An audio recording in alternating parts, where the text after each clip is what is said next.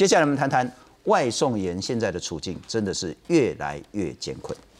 外送员出工会，外送员出工会，各大外送平台的成员背起外送箱，在劳动部前集结，呼吁筹组工会，并抗议自己的工作时常遭遇到片面减薪和职灾风险等情况。擦撞了，就是还好，小车祸我们都自己处理了，因为如果你反应次数多，他就会把你停权。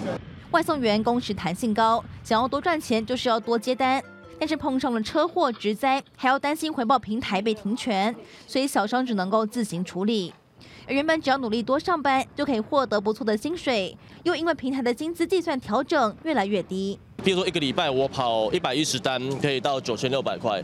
那我现在跑到一百六十四单一个礼拜，那只有九千块。浮动这部分是随平台想要砍就砍。以 U 平台来看，北北基的平均基本车资，二零一九年有六十五到七十五块钱，二零二一年四月改制之后，只剩四十三块到五十块钱。至于 F 平台，在中南部都会区的最低车资，二零一九年七十块钱，二零二一年剩四十四块，后来因为外送员抗议，才宣布加码。我是因为要为了更公平，让远单价钱加更多，才才做这样子的减薪动作。可是与事实完全不符，我们伙伴发现平均都被减了一到三成，把契约全部改，改到从表面上看起来像承揽，实际上我们外送员自己能够决定的部分有多少，雇佣跟承揽是一个问题。外送员和工会指出，为了争取劳动权益，决定要筹组全国外送产业工会，希望可以号召更多的成员。劳动部也回应，对工会筹组乐观其成，也已经修正了相关的安全指引。目前在职灾保险法的草案当中，会严拟扩大纳保对象，并提升给付保障，同时更呼吁业者和工会对话，讨论最适费率和保险，才可以达成双赢。记者唐军庄志成台报道。介绍来宾，全国外送产业工会筹备会的发言人苏博豪。啊，各位来宾大家好，谢谢博豪。再来欢迎是阳明交通大学科技法律学院的副教授邱宇凡邱老师。各位观众大家晚安。哎，博豪到底怎么砍？砍多少？有多惨？哦，非常惨。我们从三月一号开始，三月一号开始，中中彰投地区的熊猫，它就从基本费，呃，从二零一九年的七十块，到二零二零年的五十七块。到今年从三月一号开始变四十四块，对，降低的幅度非常非常大。那平台美其名是说，那我要用更公平的方式让呃远单增加距离。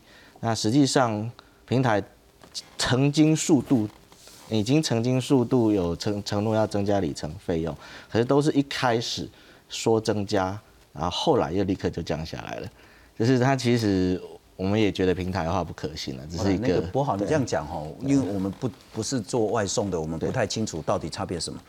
那本来啦哈，在还没砍之前哈，平均或者是一般的情形下，一个外送员一天要接几单，可以赚多少？砍了之后，一样接那样子的单数，啊，薪水变多少？呃，如果以工作八个小时的话，大概有到两千块左右，八个小时一天。上倍点金有两千差不多，差不多是比较会跑的外送员啦，有经验的，对，有经验的，对。那如可是，一砍下去之后，平均大概低一到三成，以区域不同，以区域的状况不一样，这样子。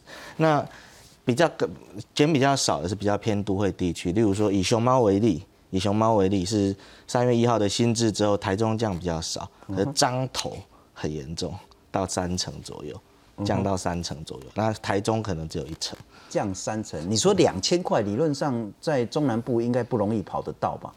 嗯，也都会区可以，都会区都会区可以，在都市可以，对，都会区可以。那换句话说，如果你很认真、有经验的外送员，一天很辛苦的跑，大概可以赚到两千，可是现在大概就只剩下一千六。一千五左右，对，那可每天的状况其实都还是不一样，因为它是每天的浮动费率，它有一个浮动费率机制，浮动费率是不一样的，所以你很难去定义说每天它的金额是多少，他就把费率弄得非常复杂，然后还非常黑箱，因为它的浮动费率没有没有什么依据，他说多少就是多少。不过我请教哈，到底你们跟平台是什么关系？因为其实这个议题我们很早就谈，对谈了很久很多次。那先前我们说啊，不是啊，你明明就应该是雇佣关系，怎么会搞成是承揽？所以雇佣的工，Uber Eats 富邦达是你的老板，你是他的员工，他应该要付钱给你，他不可以说砍就砍。可是呢，那时候中没有，我是承揽啊，我我一个 case 七十块被讲来，啊，变成存五张、存四张，你要接就接，不接拉倒这样子，因为彼此是平等对等的合作伙伴。到底你现在然后跟 Food Panda 跟 Uber Eats 是什么关系？呃，Uber Eats 跟 Food Panda 如果以合约上来说，他跟我们签的是承揽契约，可是就究竟到底符不符合承揽的定义？目前以劳动部的解释又有所不同。呃，劳动部在一百零八年的呃专案劳检中，它是认定只有一家平台是承揽制，是户户送，现在已经退出台湾了。那在其他平台都是雇佣制，可是呢，这个雇佣制又很好玩，它是采个案认定，不是并不是通盘认定的方式。OK，就是你如果完去申诉，对对，然后有提申诉，有职灾，我只认定苏博豪跟 Uber Eats 跟 Food Panda 是什么关系？哎，对，那其他外送员一个一个来，一个一个来，对，采个案。我请教了哈，如果是这个关系，那 Food Panda 或者是 Uber Eats，接下来如果给你砍到三十块。砍到二十块，砍到两块钱，也都是他说了算啊。对啊，完全不违法。如果照承揽的机制的话，是不违法。可是这个不合理啊。对啊，那我们也觉得说，我们的关系真的就是承揽，或真的就是雇佣吗？我们觉得也不是。那我请教，那主攻会有意义吗？会改变吗？你真的可以去跟富喷达乌波一直拍桌子吗？呃，其实光三月十二号。呃，熊猫的伙伴在丰原，台中丰原有发起一场不合作运动。啊哈，光那一天，Food Panda 为了呃维持送餐的稳定性，那一天就加码了。对，说会不会有影响？多多少少一定会有影响。不过那前提是团结是力量。推团结是力量，你要能团结呀。没错没错。啊，工会也许是团结的地步。我请教一下邱老师了哈。啊，看起来是钱的问题，实际上是那个全台湾面对这一种所谓的新的零工经济。嗯。那本来应该只是兼职打打工，可是越来越多人呢以以为生，越来越多人把这个当成是活下来的正职的重要唯一工作。嗯，因此当出现这个情形，请导播让我看一下电脑了哈。当一单原本从七十块拍写电脑从七十块呢变成是四十四块的时候，当一单从七十五块变成四十三块五十块的时候。这些人怎么活下去的问题，嗯，可以两手一摊说啊，这个是所谓的成长关系啊，未来门台。应应该这样讲了，就是说，其实外送员这个问题在台湾其实没有谈很久，好，才两年多而已。可是这两年多台湾的变化，我们看到很大嘛。就例如说，刚刚我们那个工会这边提到说，好像我们主管机关这边态度已经不太一样了。可是你是这个态度不太一样，我是有点怀疑，就是说，可以这么快这么快就决定外送员不是劳工吗？请问标准到底是在哪一边？我必须先讲一个大前提哦，台湾认定劳工的标准是特别的严格哦，特别严格哦。因为当我们讲从属性的时候，这个应该大家现在都耳熟能详，因为美国外送员应该都知道，我们有人格上从属性。那刚刚主持人提到说，我以这个为生，这叫经济上的一个从属性，我被纳进这个组织当中，依照他这个组织的运作方式来工作，叫组织上从属性。台湾的法院认为要三者兼具，你才是劳工，所以你要三个都有。的这个情况之下，不然我就是老板了。对，所以 所以大家都是老板了。所以变成是说，你很容易被排除在这个劳工的范围里范围之外。可是问题是我们刚刚讲说，如果我就是以这个为生的这个情况之下，我可以很轻易的没有这个工作吗？我可以立刻丧失这个来源吗？不行嘛。所以那个保护需求是在的。所以例如说，我讲一个很简单的例子，像德国法上的劳工，他只要具有人格上从属性就可以了。那我我讲个重点，就是说台湾为什么认定劳工目前的这个实务这么的狭窄，这么狭窄合法吗？我认为这个合法性是有待质疑的，因为如果掉到承揽哦，全部都跟你讲契约自由，你不爽不要做，那不爽不要做不会解决外送员任何的一个问题，所以我觉得如果今天真的有劳检单位认为不是劳工，我认为太快放手，那这个。变成说漏网之鱼，不是劳工的这个范围会变得非常大，那变得很大，有个很大的危机就是说，如果今天一个国家认为一个工作者不是劳工，他必须有另外一套对策，说你不是劳工没关系，可是我把你放到别的位置，我用别的方式保障你其他的需求。因为确实有部分的国家是用所谓的类劳工，对，或者是说在于派遣。承揽跟正职雇佣中间再辟一套，是叫做零工经济的这一种雇佣关系。不过，那我再进一步请教邱老师了哈，请导播再让我看一下这一张。好，现在富潘达说呢，从七十块一直砍砍到四十四块，Uber 一直从六十到六十五到七十五，一直砍砍到四十三到五十块。政府有能力、有资格、有法源、有权利去跟这两家业者说不准这样砍吗？我觉得回到源头了，回到源头，因为我觉得一到目前台湾的这个状况，在认定劳工上就有问题，好有问题，因为可能两年前我们还讲说，你是不是可以同时间送两家两家业者的单，如果不行的话才是劳工，可是劳工的范围没有这么窄嘛，所以可以这样子的情况之下，不应该说太快就排除在这个范围之外，然后说我不能够去管这一些事情。好，所以我意就是说，在整个情况之下，台湾还没有走到他们不是劳工的这个情形。那可能外送员自己本身对于自己是不是劳工有不同的这个看法。那我觉得这个不能够再落入个案认定当中，因为外送员的人数一直增加，一直增加。那我觉得如果个案认定表示说主管机关非常的消极，因为主管机关可以做专案劳检啊。那如果说今天讲说，哎，你就自己去主工会，你自己就去企业自由，你自己去诉讼，这个就会变得很个案。那很个案的情况之下，就是现在这个现况。所以您认为就是说，劳动部现在要去通案的认定，到底 Uber Eats、f o o Panda 跟这些外送员到底是什么关系？不要再取个案去认定，因为我观察了一下，因为两年前在谈这个问题的时候，那这些业者他们的那个工作守则还不是透明的，不容易找到。现在网络上可以找到了，是。所以针对他们不同版本的工作守则下的外送员是不是雇佣关系，已经有充分的那个资料可以去做认定了嘛？那认定之后就不会一直用契约自由的方式来讲说这个我们管不到。如果管不到的情况之下，现在工会出来了，那工会出来，你你要从零开始谈判哦。嗯哼，从零开始，这个是非常困难的一件事情。压力真的严。对，是工不是说工会没有用，而是工会它的那个立足点，像台湾的劳工主工会，一般劳工，他是从劳基法的立足点开始谈哦。是。可是外送员他如果被认为不是劳工，他从零开始。是，所以变说不利再加不利的这个状况。他现在谈的是说，哎，要要不要纳健保啊？哎，要不要有六趴提拨？哎，要不要有劳保？哎，要不要有所谓的保险等等的？从零开始谈。不过我请教一下波好了。是。呃，说实在，在两年多前我们在谈外送员的时候，那个时候在形态上真的完全就是雇佣关系。可是当我们这样讲的时候，劳动部说，哦，应该就是雇佣。可是 Uber 一直跟富片打改。那就看看，就是譬如说，以前都一定要穿制服，现在没有强制性一定要穿制服，但是你穿制服，他还是会给你所谓的奖励。对，他是从七十扣到四十，然后再给你也许是十块的这个奖励了哦。那我们来看看，有一个东西呢，这是劳动部给的，这个叫做劳动契约从属性判断检核表，听起来很拗口，总之就是可以去看。到底你是不是要听他的话来做事？你是不是一定要穿制服？你是不是不能穿短裤？那你休息的时候可不可以叼根烟？或者是说呢，你是不是一定要去排班？你是不是一定要怎样？你是不是如果是副片打，你就不能送？会不会意思的这一种所谓的人格、经济或是工作组织上的从属关系，他有做一些改变？是的。他改变之后，会使得主管机关说，好像你真的在形态上比较偏。所谓的承揽关系啊，如果是这样，对你们怎么会有利呢？当然是不利的。阿比安诺呢？对，那我们只能，我们目前其实我们目前很弱势了。说真的，我们虽然有，嗯，这次外送伙伴希望组工会，可是我们看现在的状况，我们必须承认，我们目前还是很弱势。我们只能短短期之间，我们只能希望有政府机关。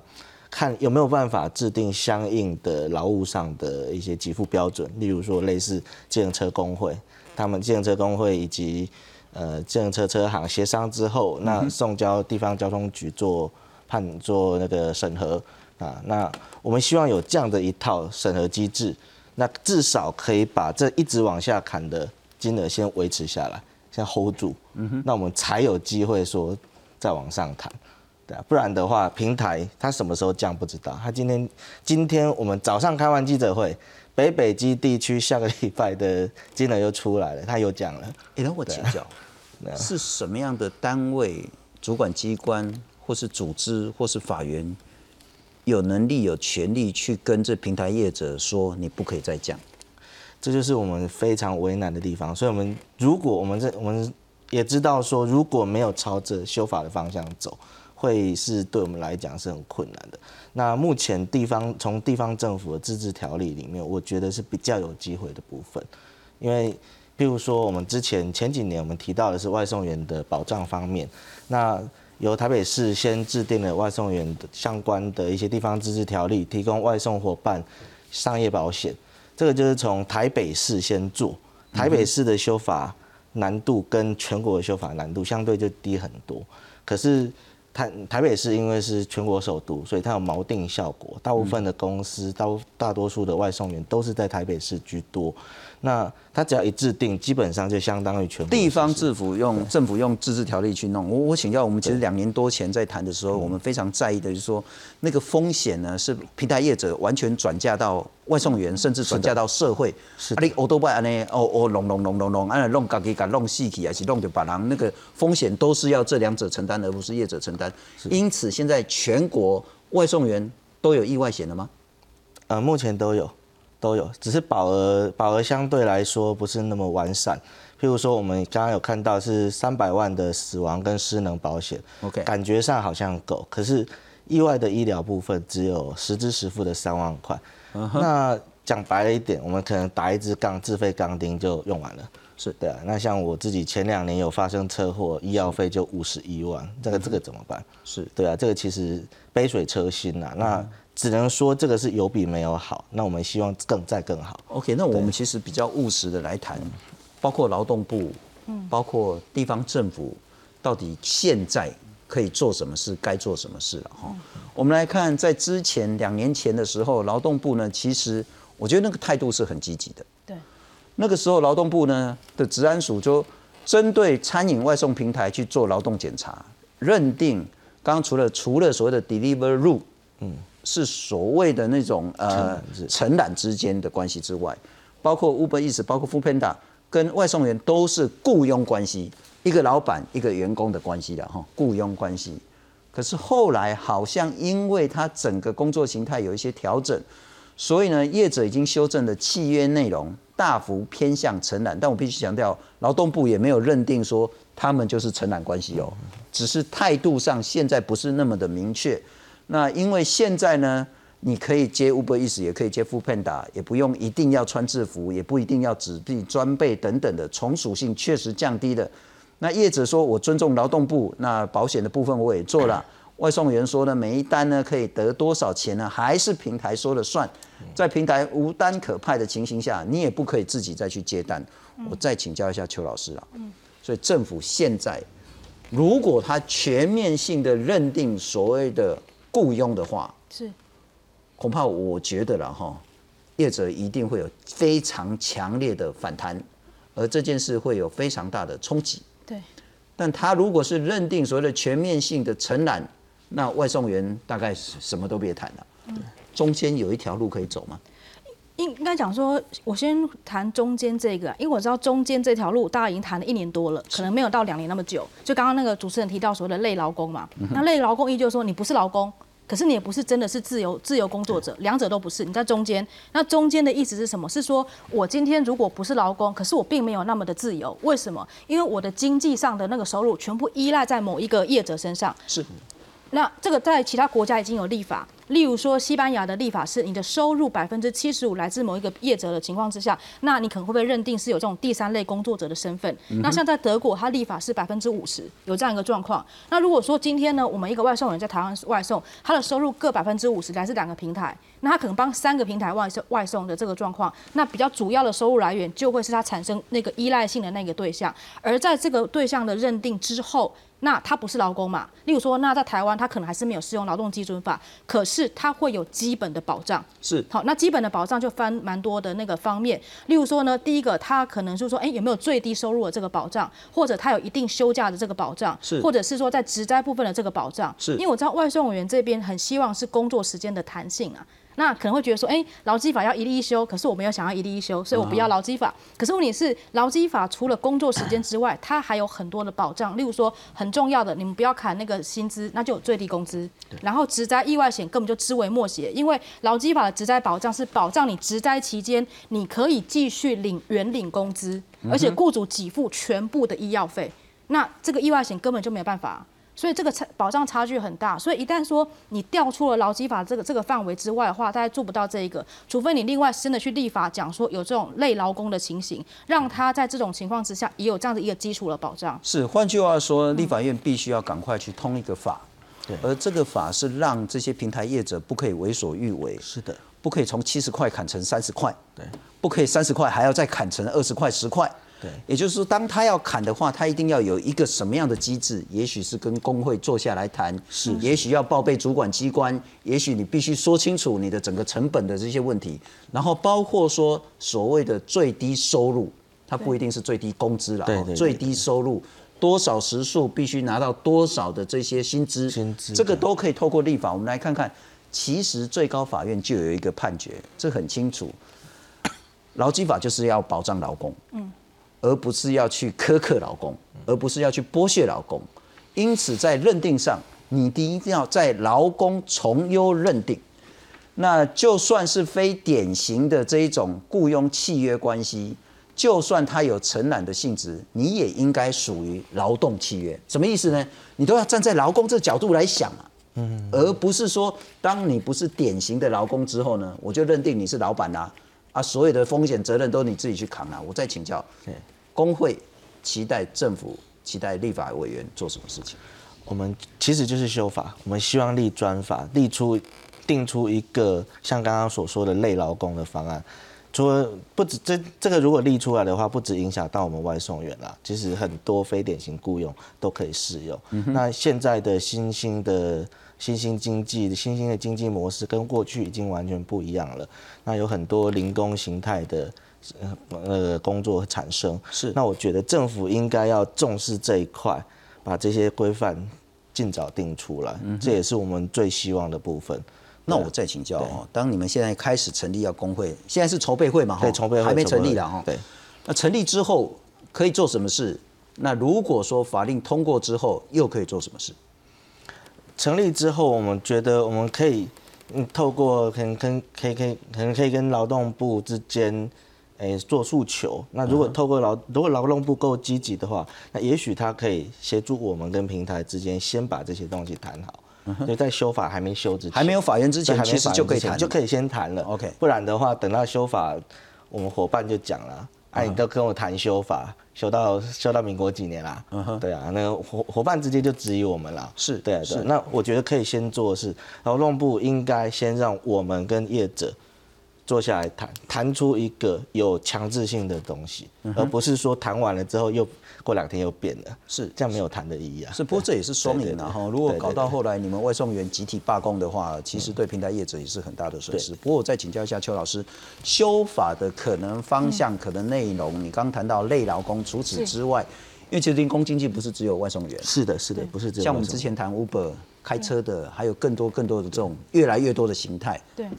该怎么修？那个内容大概会是什么？应该说，我个人还没有觉得要立刻全部都用修法，因为如果我们表示修法，表示我们认为现行法已经没有用。可是问题是我们如果认为现行法没有用，我们等于认为说那些已经不是劳工嘛？可是我刚刚讲说台湾认定劳工的范围太狭窄，所以我觉得专案劳检去筛检出说，根据哪一个版本的工作守则，是不是还真的是有劳工，才能够跳到修法的那一块？那修法那一块可以讲说劳基法的哪一些规定适用到这些零工经纪人身上，用这种指定的这个方式，所以等于说把那些既有的保障扩大到这些劳工身上。可是我觉得不能太快弃守啊，因为台湾弃守下去就永远大家全部只有累劳工，没有劳工。